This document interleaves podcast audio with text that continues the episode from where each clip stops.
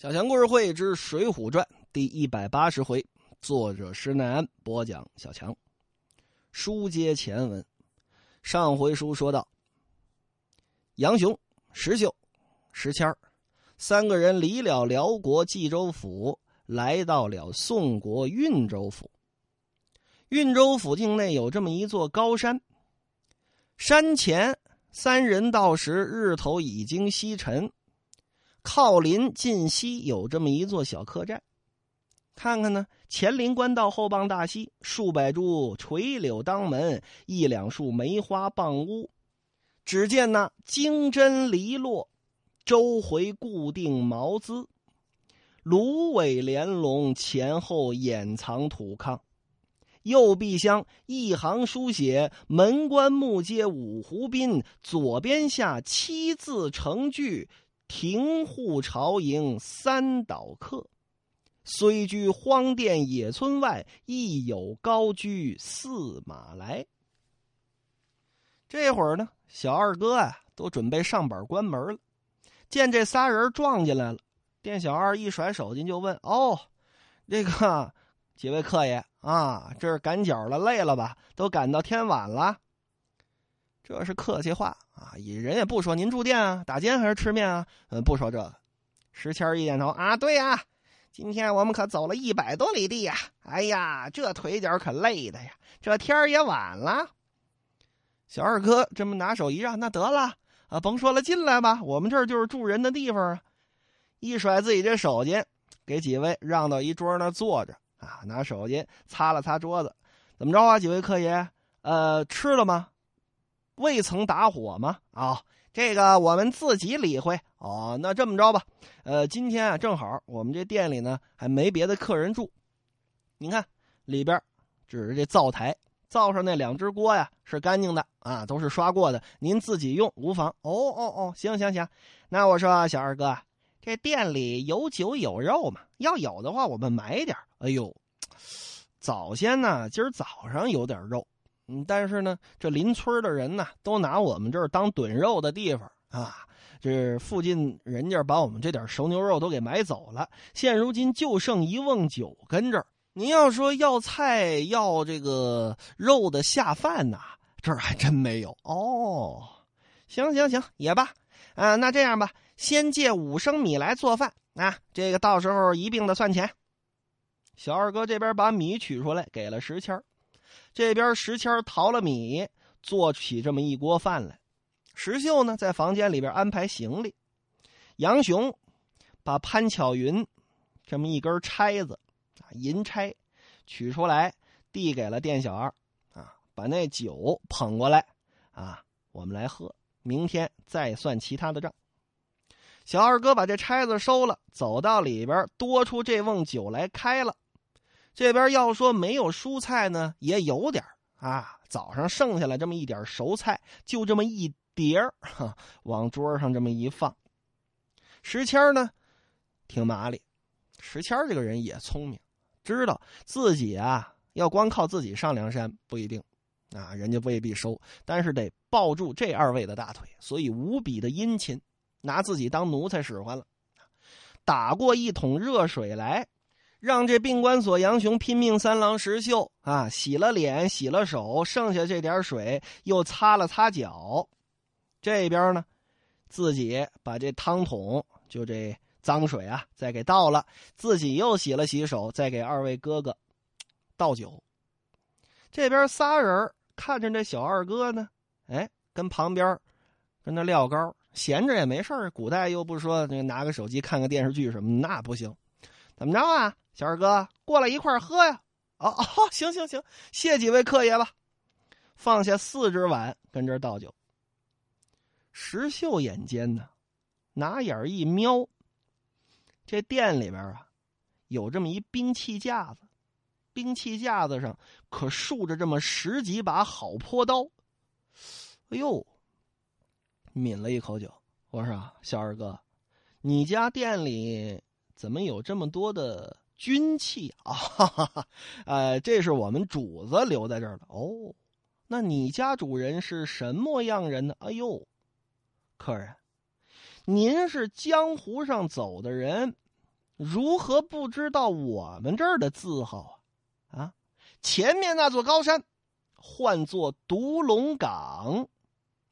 独龙岗呢，上边有这么一家人家，方圆三百里，一家占了三百里地，唤作祝家庄。老庄主祝朝奉有三个儿子，人称祝氏三杰。这庄前、庄后、庄左、庄右五六百的人家，可都是佃户啊。各家一家佃户分两把破刀，一家佃户分两把破刀。我们这小店儿啊，过了这条溪水，有这么个小村叫祝家店儿。这祝家店里所有的坡刀，哎，就都放在小店之中。这祝家庄出现了。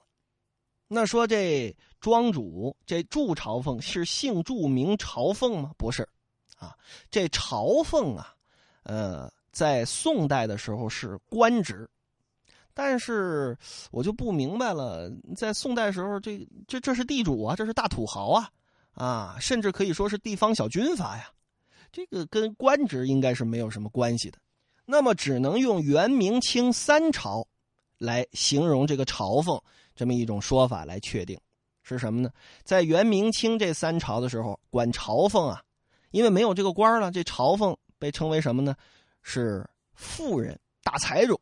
您听《扬州评话》里边有这么一出非常著名的书目。叫什么叫皮五辣子？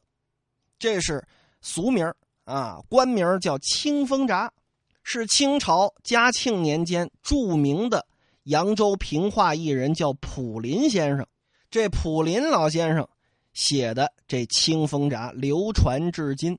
您听这部书啊，甭管是呃，你听郭德纲啊说过这皮凤山发财，皮凤山结婚，其实就是说的是这清风闸。那么。在扬州，您去听这个扬州评话，弹着琴给你唱，啊，也有这清风闸。这清风闸里边，但凡提到财主，啊，汪朝奉、李朝奉、张朝奉，可就都这么说。所以说明，就这祝家庄啊，土豪劣绅，啊，那么土豪劣绅就该怎样呢？就该被打倒。怎么打倒的？就由打这祝家店引起来。这石秀一听，哦，祝家庄，那这位祝老财主分这么多兵刃在店里有什么用啊？嗨，这是哪儿？运州啊！啊，这地儿离那水泊梁山可不远呐。恐他那里那帮贼寇下山来借粮，因此间不能啊分配到各个佃户这屋里头去。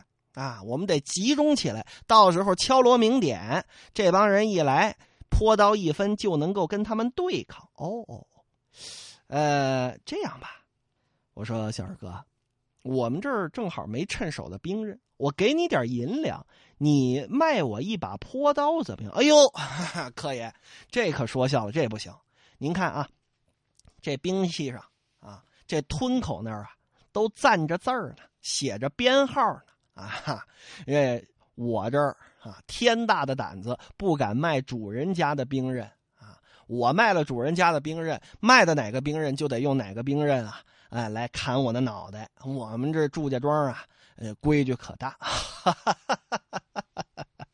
石秀乐了，他是什么？这是在试探。我跟你逗着玩呢，你看你慌什么慌？来来来，喝酒喝酒喝酒！哎呦，啊，我可经不住您这么下，哎，我这儿也喝不了了，先去睡觉了。哎，几位客爷，您自己慢慢喝着吧。这边小二哥走了，杨雄、石秀又喝了这么一会儿酒，就见石谦儿啊，跟旁边跟这乐。哎，乐什么？乐什么呀？二位哥哥。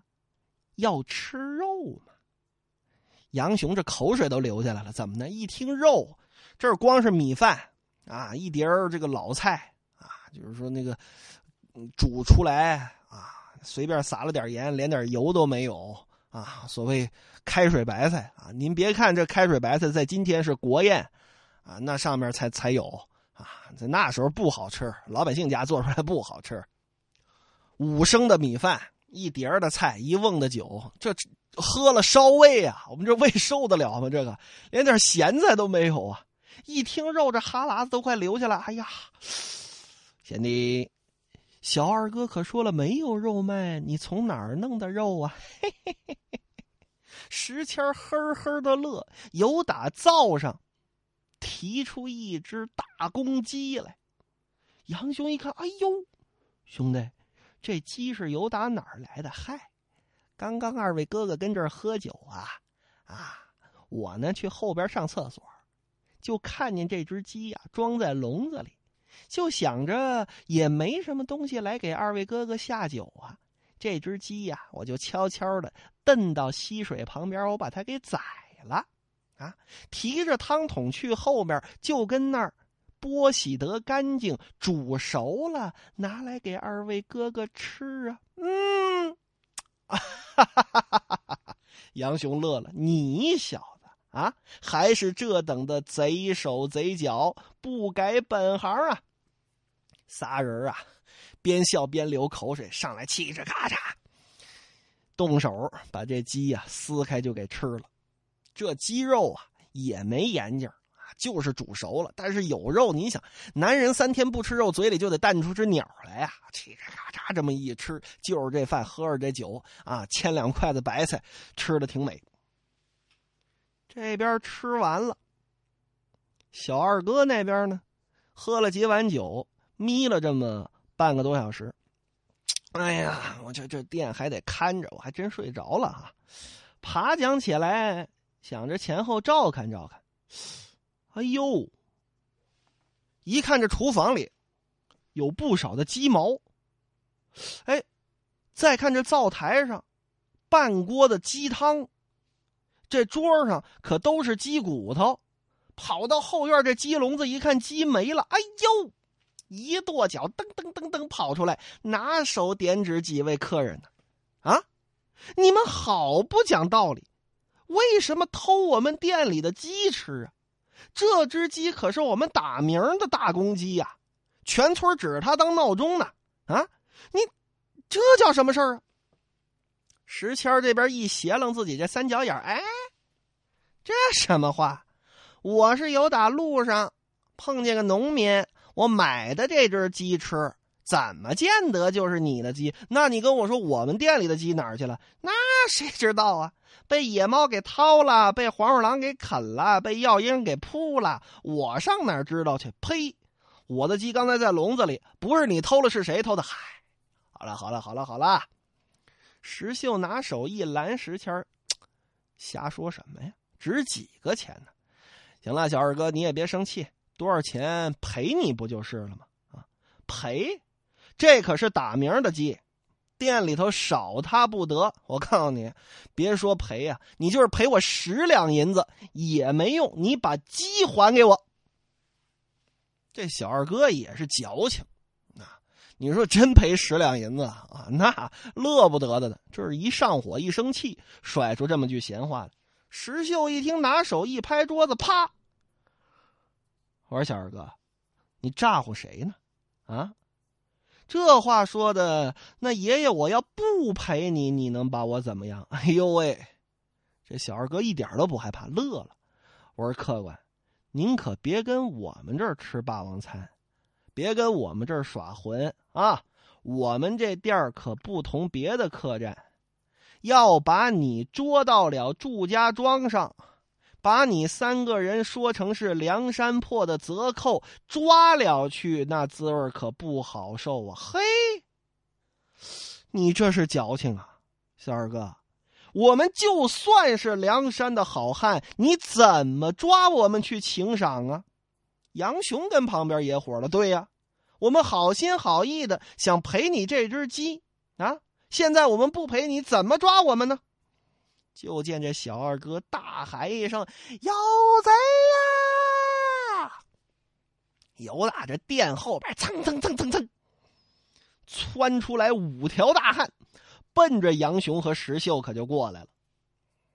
杨雄坐在那儿，端着这碗酒啊，跟这抿着啊，冲着石秀使了个眼色。石秀心说：“行啊，我上吧。”上去劈叉啪嚓劈叉啪嚓，一拳一个，全给打翻了。小二哥一看啊，这这就倒了，这不给力啊，老师啊！哎呀，要噗！刚想再喊，石谦过来一拳，把这小二哥脸都打肿了。哎呀，完事你别别别等着啊，别等着！有打后门，噔噔噔噔噔，这几个都跑了。杨雄一看，兄弟，这帮小子肯定去找人了，咱赶紧吃了啊！吃完饭咱走吧。三个人当下吃饱了，穿上了麻鞋，挎了腰刀，由打兵器架子上，每个人捡了一条好坡刀。石秀这边呢，还带着自己这兵刃，什么呢？扁担，扁担里夹着一条花枪啊，扛着扁担，提着坡刀。背着这包袱看了看这座殿，得了啊！既然啊都把他给惹了，索性惹到底，呼啦一把大火，把这房子给烧了。走吧，继续往梁山的方向走。走了这么四个小时，就听得追呀，那呀，不要让他们跑了呀！就觉得这前后左右啊，哎呦，灯球火把，亮子油松。听着喊声，跟这火把数，估计小骑马来了一二百人，抓呀拿呀！石秀江湖经验多，都不要慌，咱们捡小路走。杨雄说：“还走什么呀？啊，站这等啊，来一个杀一个，来两个杀一双啊！等天亮了，到时候再走。”正跟这儿争着呢，有打四下里这帮人来了。杨雄当先，石秀在后。这石谦呢，负责补刀，三个人挺着坡刀来战这帮庄丁。这伙人一开始不知道这三位厉害，抡着刀枪棍棒可就过来了。杨雄手起坡刀啊，噗噗噗噗噗，捅死了五个。前边的一看，我的妈呀，这么厉害，跑吧！后边的也跑，前边的也跑。石秀一抡自己这扁担，唰。这把花枪可就瞪出来，噗噗噗噗噗，又捅死五个。四下里的庄丁啊，一看跑吧，哇！说来也奇怪，这帮庄丁逃跑啊，都往一个方向跑。这仨人不明白，怎么都往一个方向跑？这不等着被我们杀吗？啊，那就追吧。刚追了这么几步，就听得唰啦这么一声响。枯草丛中伸出两把挠钩来，一把可就把这古上早石签儿给勾住了，勾在这小腿之上。哎呦，哥哥救我！这我字没说出来，给拽到草窝里去了。石秀转身想来救，背后又探出两把挠钩来。幸亏病关所杨雄眼快，把这坡刀嘡啷这么一挡，两把挠钩给打飞了。这哥俩一看石谦都被捉走了，咱们呢无心恋战，顾不得石谦了，赶紧跑。就见东边火把比较亮，小路上又没有什么丛林树木，咱哥俩呀奔西跑。好不容易跑出来，这边石谦呢被那帮庄丁啊捆绑起来。送到了祝家庄，这个咱们先按下不表。这二位走到天亮，晃晃悠悠的，挺饿挺累。又见前面又有这么一家小酒店。拼命三郎石秀一看，哥哥，咱们买碗酒饭吃了走吧，啊，顺带问问路程啊。进得村店当中，倚了坡刀，对面坐下，叫酒保取出点酒来，做点饭吃。酒保这边铺下菜蔬按酒，烫将酒来。方玉想吃，有打外边走进这么一个人来，身材长大，阔脸方腮，这模样啊，要多丑有多丑，穿着这么一领茶褐色的多子。顶着这么一顶万字头巾，系着这么一条白丝绢的腰带，您就想这扮相多难看啊！茶褐色的衣服，系着这么一条白腰带，还是绸的啊！脚下穿着这么一双油汪汪的黑靴子，晃进店来，拿手点指，我说：“小二啊，哪儿呢？”哎呦，爷，您来了！我告诉你们，大官人让你们赶紧挑着东西到庄上来啊，纳租了。哎，放心放心，呃，都都都都装好了，少客就送到庄上去。嗯，行了。这么一转身整打杨雄跟石秀的面前过。杨雄这么一看，哎呦，认识，哈哈哈哈！兄弟，你怎么到这儿来了？见了哥哥我，连看都不看一眼吗？这人挺横，一扭头，一歪鼻子，你谁？哎呦，哥哥怎么是你呀？哎呀，我的哥哥，我的恩公，孤灯撩衣服跪在地上，是纳头便拜。杨雄撞见这位有分教，叫梁山泊内恼翻了，哪个英雄？独龙岗前乱杀下一堆的尸首，直叫那祝家庄上三番闹，宛子城中大队来。此人是谁？三打祝家庄，精彩回目，咱们下回再说。